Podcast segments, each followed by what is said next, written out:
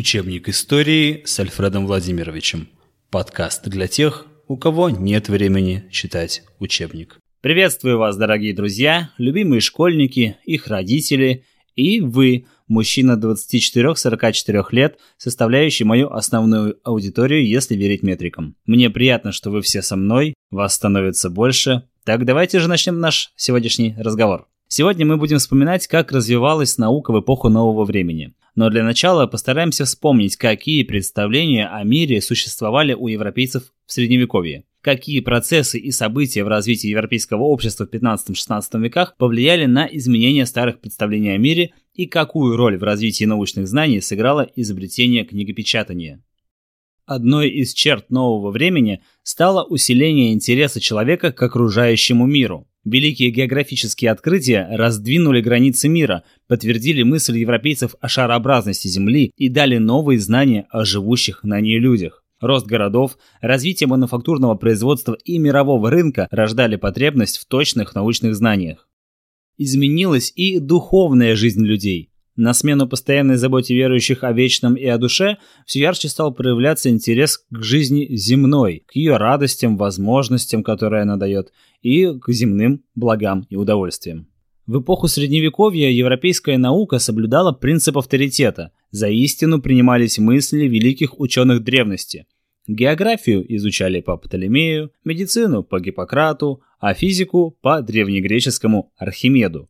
Типа один мужик сказал, что земля плоская, что ртуть можно пить и кровь пускать для здоровья, и все верят тысячи лет подряд. Напомню вам, вскрывать тела было запрещено, поэтому самая частая причина смерти могла звучать так. Неведомая хворь, лихорадка, горячечный припадок. Медицины, ровно как и гигиены, считай, не было. Люди лечились травами, пиявками, сомнительными мазями. Да и в целом, наверное, болезней по большому счету было две. Фигня и полный капут. Первое проходило сама, а второе лечению никак не поддавалось.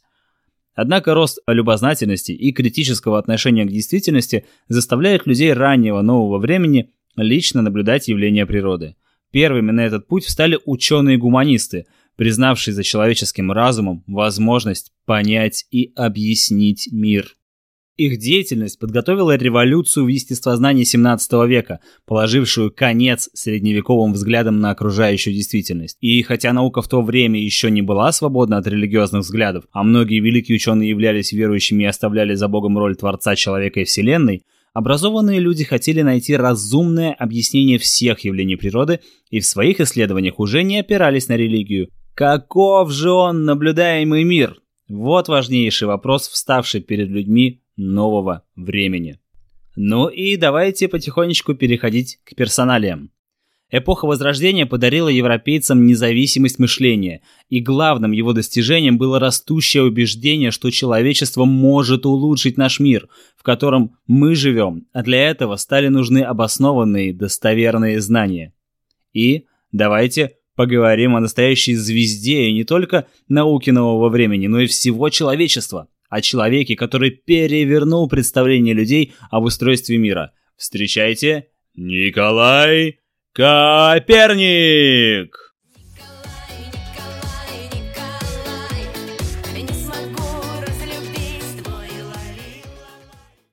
Скромность воистину удел великих людей. В маленькой башне крепостной стены, окружавшей собор во Фромборке, 30 лет жил одинокий, тихий человек – великий польский астроном Николай Коперник. Именно он совершил переворот в науке, отказавшись от принятого в течение тысячелетий учения о неподвижности Земли и о том, что Солнце крутится вокруг нее. Да-да, вы скорее всего уже слышали о том, что люди в то время считали, что Земля является центром мироздания, а Солнце, а вместе с Солнцем и все звезды вращаются вокруг нее. Кстати, сейчас такие люди тоже есть. Пожалуйста, постарайся их избегать. Николай Коперник получил прекрасное образование. Он учился в Краковском университете, в университетах Италии, изучал живопись, математику, философию, греческий язык, астрономию, юридические науки, медицину и многие другие дисциплины. Эти годы превратили его в исследователя, который стремится познать законы развития Вселенной. В 24 года, вернувшись на родину, он стал каноником. Каноник в католической церкви – это член кафедрального либо коллегиального капитула – а капитул, в свою очередь, совет священнослужителей при коллегиальной церкви. Теперь у него были средства для жизни и время на исследование. 30 лет наблюдал Коперник небесное светило с помощью простых приспособлений. Сложные вычисления помогли ему сделать ошеломляющий вывод. Земля вращается вокруг Солнца и вокруг своей оси. Но нужно ли было об этом заявлять миру, считающему, что Земля неподвижна? Как вы думаете, какие последствия могло вызвать такое заявление, прозвучавшее из уст близкого к церкви человека? Но все же он решился. Свои знания нужно оставить людям. Сомнения в правоте не было, и в 1543 году книга о вращении небесных сфер была напечатана. Но к тому времени сам Николай Коперник был уже при смерти. Сегодня никто не знает, где могила Николая Коперника, но его книга осталась, и его учение нашло своих последователей. Об одном из них мы сейчас и поговорим.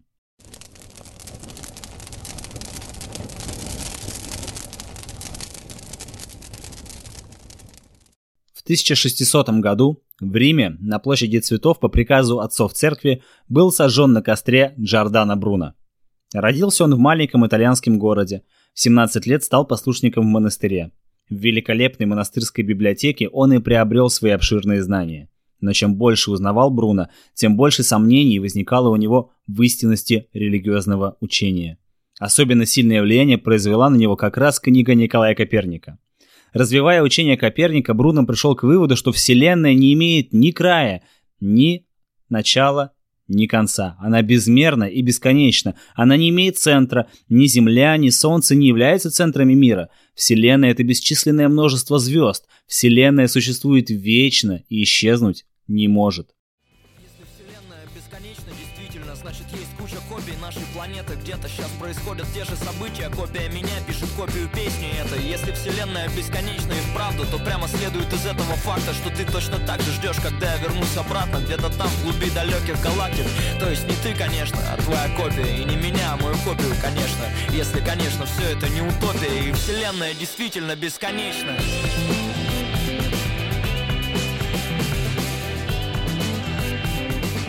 Действительно бесконечно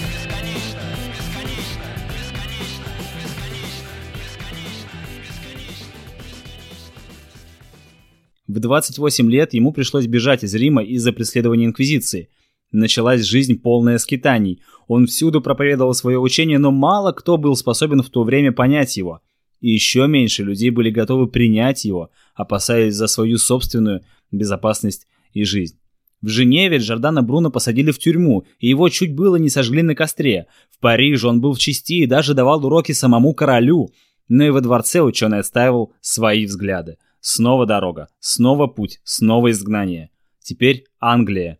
Диспуты с учеными мужами. Его не понимают, над ним смеются. И снова Франция, потом Германия. И всюду гонения, толпы разъяренных людей. Но он убежден в том, что вера несовместима с разумом. Одну уступку Бруно делал. Признавал необходимость религии для невежественного народа. Тоже мне по возвращению в Италию по ложному доносу его арестовывает Инквизиция. Обвинения глупы и бездоказательны. За них не могло быть серьезного наказания, совсем никакого серьезного наказания не могло быть. Ну и в тюрьме продолжает Джордано Бруно споры о вере и о Боге. И вот новый донос, на этот раз уже от соседей по камере. Он 8 лет сидел в тюрьме, но не отказался от своего учения. А когда инквизиторы зачитывали Бруно приговор, ученый воскликнул – вы с большим страхом объявляете мне приговор, чем я выслушиваю его. И вот последний путь на костер. Его сожгли на рассвете. Впоследствии на месте казни ему поставили памятник. На памятнике слова.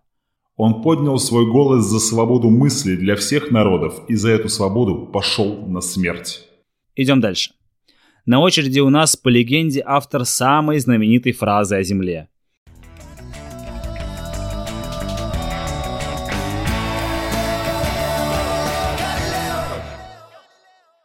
И все-таки она вертится. Как гласит молва, сказал наш герой перед смертью именно эту фразу.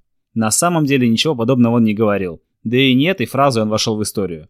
Галилео Галилей был великим ученым, первым астрономом, наблюдавший небо в телескоп. Он был физиком, он был поэтом. Его вклад в познание окружающего мира ну просто невозможно переоценить.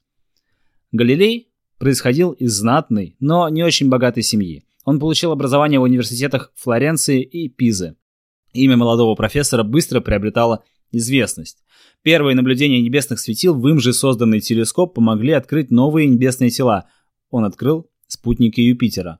А затем он наблюдает уже горы на Луне, пятна на Солнце и многое-многое другое. Кстати, только в 1992 году Ватикан признал открытие Галилея и установил, что Земля действительно движется вокруг Солнца, а совсем не наоборот, как считали ранее. 1992 год, друзья, всего лишь 29 лет назад. Все его открытия, сделанные с помощью телескопа, подтверждали учение Коперника и означали настоящий переворот в представлении людей о строении Вселенной. Галилей открыл не только новые миры, он сформулировал законы падения тел, движения маятника и другие законы физики.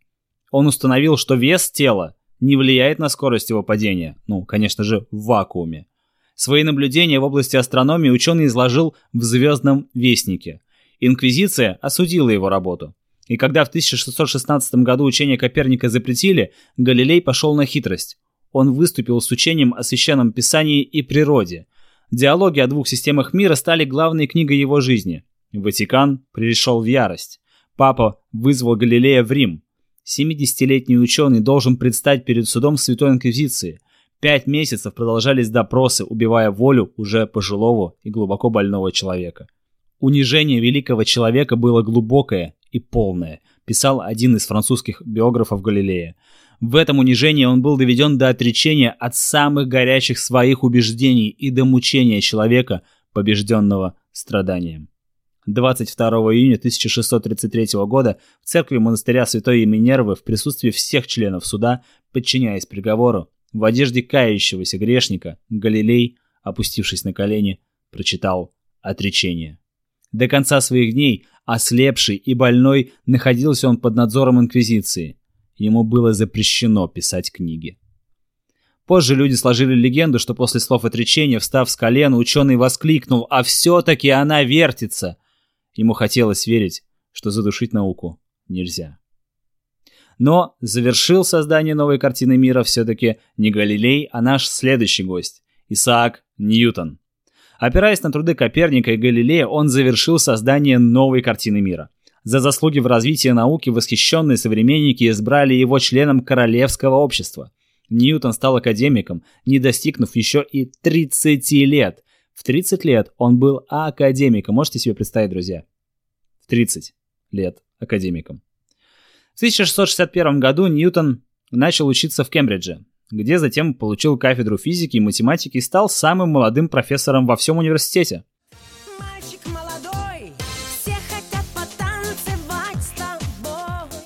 В это время Англия переживает тяжелые времена, в ней свирепствует чума.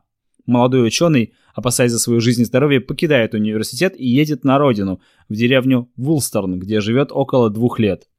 Это годы удивительных открытий. Именно здесь, в этой деревне, он открыл закон всемирного тяготения, своими руками создал оптическую лабораторию, произвел легендарный опыт разложения солнечного света. Если вы не знаете, что это за опыт, то я охотно вам расскажу, как его провести вам нужна всего лишь стеклянная призма и солнечный луч, направленный в одну из граней призмы. С противоположной стороны на предварительно поставленной там белой бумаге вы увидите радугу, то есть разложение белого света на цвета спектра. Уже в 1671 году Ньютон сам построил маленький зеркальный телескоп, который позволял видеть небесные тела намного лучше, чем с помощью самых больших телескопов со стеклянными линзами книге «Математические начала натуральной философии» ученый изложил основные понятия и аксиомы классической механики, а в частности масса, количество движения, сила, ускорение, центростремительная сила и три закона движения, которые мы сейчас знаем как три закона Ньютона. Открытие закона всемирного тяготения ознаменовало собой переход от простого описания Солнечной системы к объяснению законов ее движения и окончательно утвердило победу учения Николая Коперника. Ученый открыл законы распространения света и новые методы математических вычислений. Открытия Исаака Ньютона имели огромное значение как для науки, так и для мировоззрения людей. Его теория утверждала, что природа подчиняется точным законам механики. Открытые им законы носили универсальный характер, их можно было применить к абсолютно любому явлению. Ученый завершил создание новой картины мира.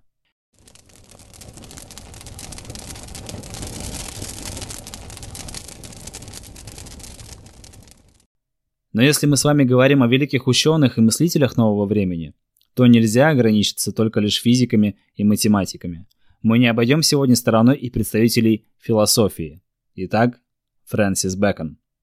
Он происходил из дворянской семьи, учился в Оксфорде, сам преподавал в университетах Оксфорда и Парижа. При Якове Первом Стюарте был лордом-хранителем печати, а затем лордом-канцлером в Англии.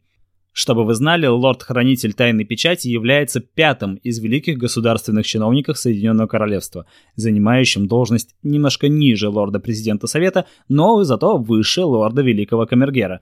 Первоначально его владелец отвечал за тайную печать монарха, пока использование такой печати не устарело. В настоящее время этот пост может называться министром без портфеля. Сегодня обладателю этой должности неизменно предоставляется место в кабинете министров Соединенного Королевства. Так что человек, Фрэнсис Бэкон, был в высшей степени важности. Крупнейшая заслуга ученого заключается в том, что он предложил новый метод изучения природы – рассуждение от частного к общему, которое было основано на экспериментальных данных. Ведь только при помощи опыта, который опирается на эксперимент, можно проверить достоверность знаний. Бэкон считал, что истинные знания могут быть получены только при соединении теории и практики. Ученого, делающий научные открытия на основании наблюдений и опытов, философ сравнивал с пчелой. Пчела извлекает материал из садовых и полевых цветов, но располагает и изменяет его по своему умению.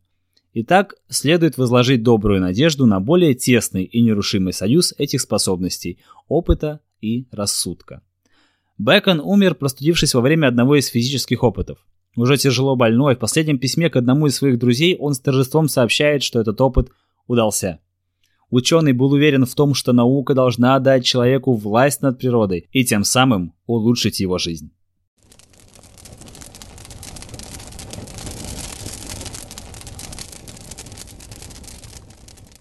Я мыслю, следовательно, я существую.